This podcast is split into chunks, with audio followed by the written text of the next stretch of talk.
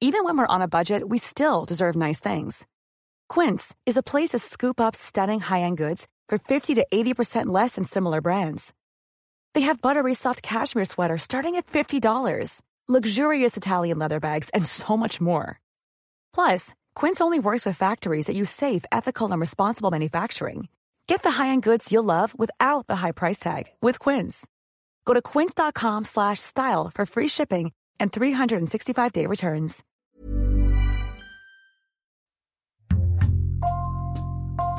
Bonjour, c'est Jules Lavie pour Code Source, le podcast d'actualité du Parisien. L'affaire du grêlé est résolue. Cette affaire non élucidée hantait les enquêteurs de la police judiciaire depuis plus de 30 ans. Soupçonné d'au moins trois meurtres et six viols, le grêlé était recherché depuis les années 80. On sait formellement aujourd'hui qu'il s'agissait d'un homme au-dessus de tout soupçon, un retraité de la gendarmerie, un papy-poule, considéré comme un chic type par ses voisins. Code Source raconte l'affaire du grêlé en deux épisodes, le premier aujourd'hui, avec deux journalistes du Parisien, Damien Delceni, chef du service police-justice, et Denis Courtine, du service Enquête Île-de-France.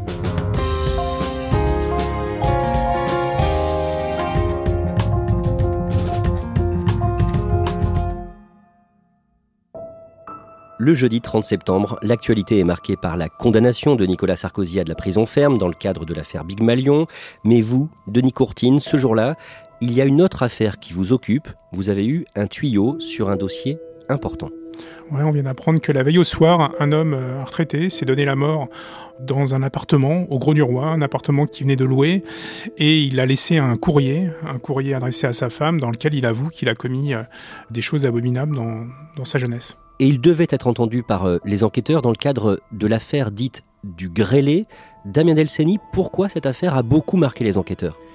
Parce qu'elle n'est pas résolue, parce que ça fait plus de 35 ans que le grêlé c'est un portrait robot euh, en noir et blanc euh, qui est resté toujours dans les couloirs de la, PJ de la crime à, Paris. Et euh, c'est un dossier qui hante en fait la PJ depuis 35 ans. Et on a tous vu au moins une fois le portrait robot de cet homme. Et puis c'est des faits euh, qui sont extrêmement glaçants aussi. Voilà, c'est pour ça que c'est une affaire qui a beaucoup marqué. Et la police et plus encore. Denis Courtine, à ce stade, j'imagine que vous restez prudent?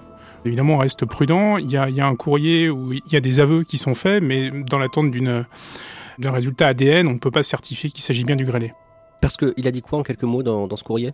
C'est un courrier qu'il adresse à sa femme, dans lequel il explique qu'il a commis des actes irréparables à l'époque de sa jeunesse. Sa femme aurait d'ailleurs suspecté, c'est ce qu'il dit, enfin du moins tu t'étais douté de, de quelque chose, et en tout cas il explique qu'il a tué des gens innocents. François Vérov habitait à la Grande Motte dans l'Hérault. Il a longtemps vécu à Prades-le-Lez dans le même département. Pour tous ses voisins, qui ne savent pas à ce moment-là qu'il est mort, qui est-il, François Vérov? Ah bah, François Vérov, pour tous ses voisins, pour tous ceux qui habitent euh, Prades-le-Lez, c'est un type formidable, un type très sympa, un type qui qui a été conseiller municipal, qui s'est impliqué dans, dans, dans, la vie de la commune et qui est euh, quelqu'un qui rend des services et qui représente une certaine, euh, quasiment une forme de notable dans cette ville. Il a 59 ans, il est marié, il a deux filles, il est même grand-père. Alors ses enfants vivent plus évidemment avec lui. Lui, par contre, il est toujours avec sa femme qu'il a rencontrée il y a très longtemps euh, dans, dans, le nord de la France. Et effectivement, il a, il a, il a deux gamines et des petits-enfants qui promènent. D'ailleurs, on le voit sur une de ses photos, on le voit promener ses petits-enfants avec son vélo. Il a des passions? La seule passion connue, du moins pour l'instant, euh, c'est la moto. De son adolescence, où il faisait du, la motocross dans le quartier, ensuite son intégration à la garde républicaine, il a quasiment toujours fait de la moto, jusqu'à son accident à la fin de sa carrière, où là, il s'est mis à boiter, enfin, ça, il y a eu des complications, d'après un voisin de Prades-le-Lez à l'hôpital, il pouvait plus faire de la moto. Denis Courtine, ce jour-là, peu avant 13h, vous êtes le premier à publier un papier sur le sujet sur leparisien.fr. Vous racontez le suicide d'un homme potentiellement suspect dans l'affaire du grêlé, mais avec des précautions. Le nom de famille, par exemple, n'est pas donné. En tout cas, l'information est très largement reprise ensuite. Le grêlé, c'était un, tueur en série, et celui qui pourrait être le grêlé, on a appris aujourd'hui son suicide, Olivier. Oui, et l'homme a été retrouvé mort au Gros du Roi, dans le Gard.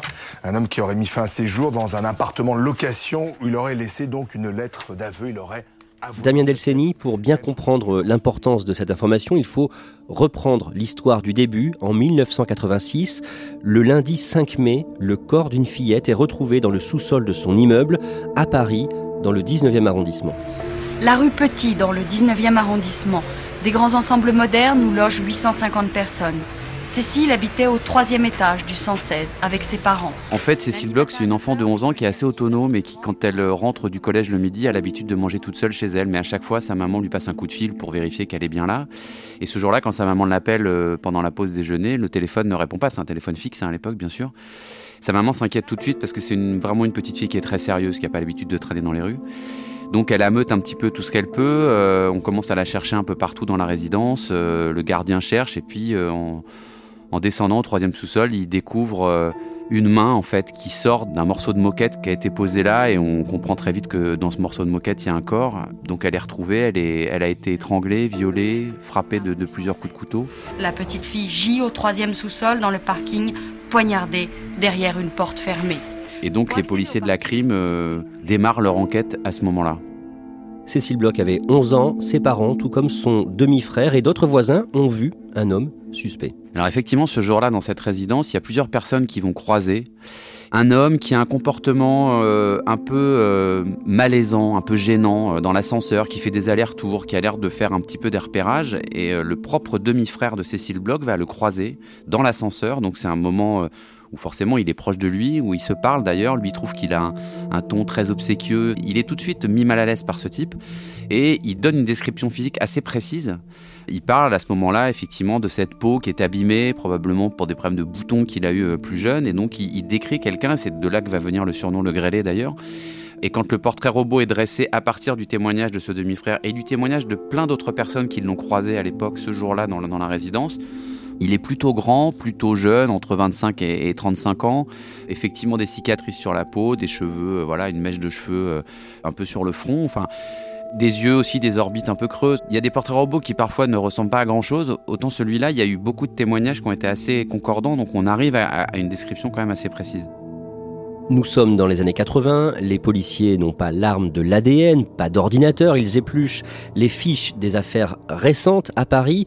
Denis Courtine, il trouve un cas comparable, celui du viol d'une fillette dans la capitale un mois plus tôt, le 7 avril.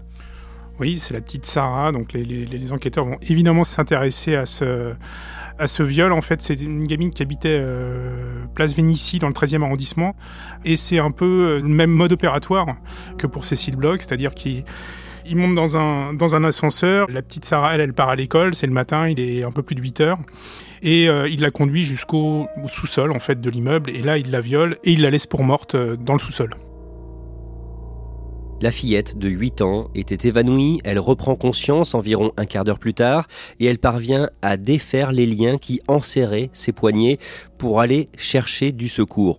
Plus tard, les enquêteurs de la PJ lui présentent le portrait robot du grêlé, dessiné après le meurtre de Cécile Bloch, et Sarah reconnaît son agresseur.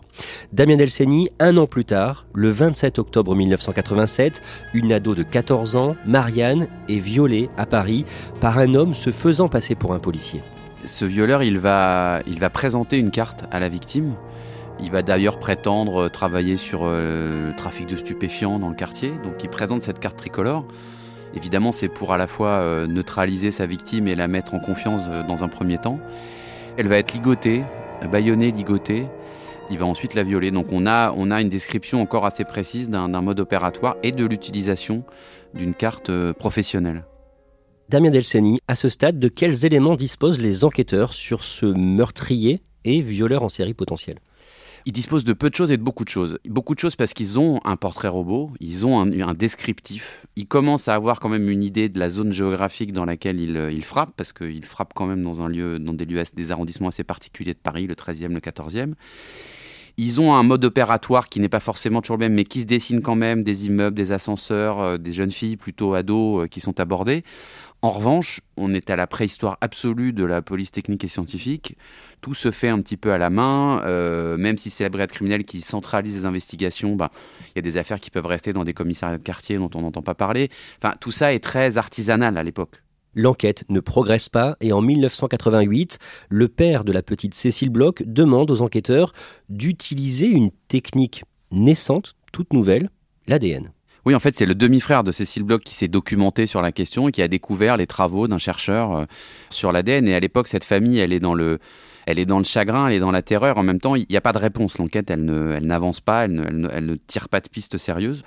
L'ADN, c'est vraiment, voilà, c'est la fin des années 80, c'est de tout, tout début de, cette technique qui est d'ailleurs euh, complètement euh, en phase de test à ce moment-là. Mais on sent qu'il y a une volonté, en tout cas des, parents évidemment et des proches, d'essayer d'obtenir quelque chose de, ces progrès scientifiques. Mais voilà, les scènes de crime à l'époque, elles sont pas traitées tout à fait de la même manière. Ce qu'on sait à l'époque simplement du travail qui a été fait sur l'affaire Bloch, c'est qu'on a un groupe sanguin à partir du sperme. On sait que c'est le groupe A. Alors c'est une information, mais le groupe A c'est très répandu. Donc c'est pas une information en fait euh, véritablement décisive dans le dossier.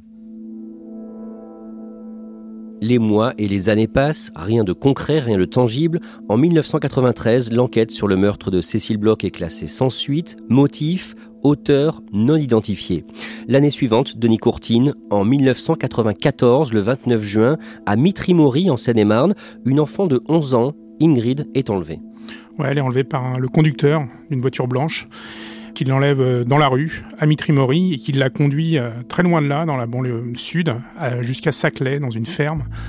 Donc il lui montre, euh, il lui montre des, BD sadomaso et il la viole sur place. Dans l'après-midi, l'homme part de la ferme à un moment, il dit qu'il va chercher à manger et qu'il va revenir. La fillette attend cinq minutes et s'enfuit. Aux gendarmes, elle raconte comment il l'avait fait monter dans sa voiture, il s'est fait passer pour un policier. Il lui a demandé ses papiers, elle n'en avait pas, il lui a dit je vais t'emmener au commissariat. Ingrid donne aux enquêteurs une description précise de son agresseur et de sa voiture, une Volvo claire.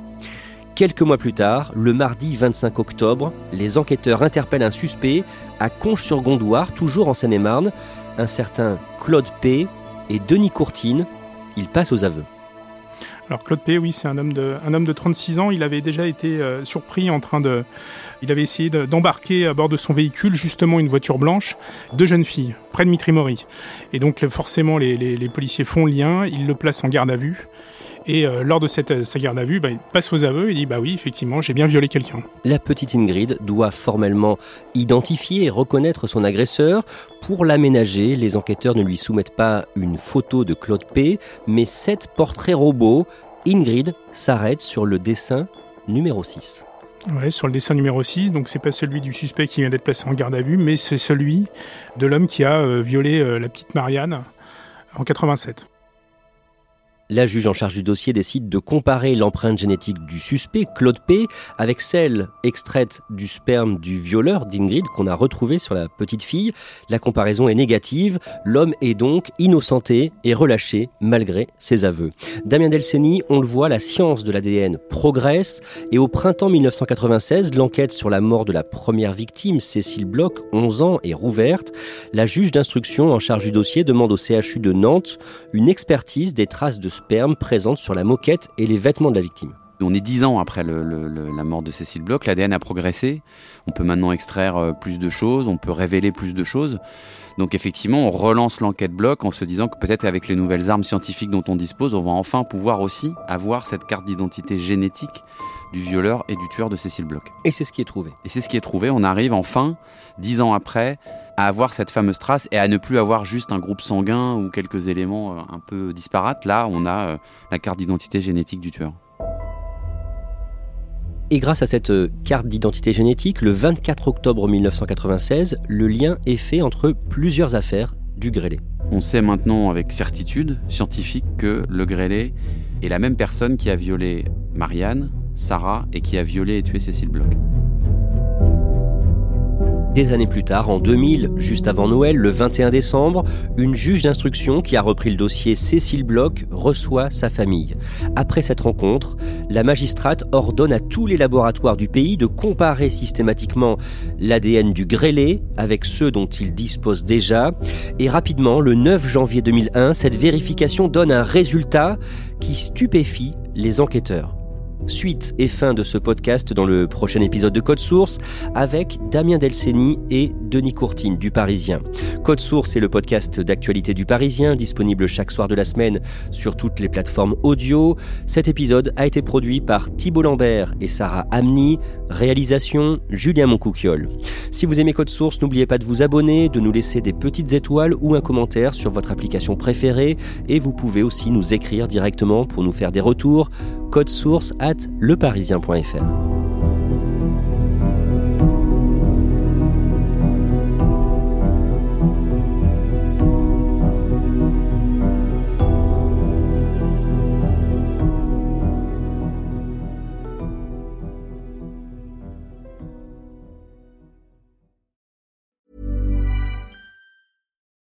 Without the ones like you, who work tirelessly to keep things running, everything would suddenly stop Hospitals, factories, schools, and power plants, they all depend on you. No matter the weather, emergency, or time of day, you're the ones who get it done. At Granger, we're here for you with professional grade industrial supplies. Count on real time product availability and fast delivery. Call clickgranger.com or just stop by. Granger for the ones who get it done.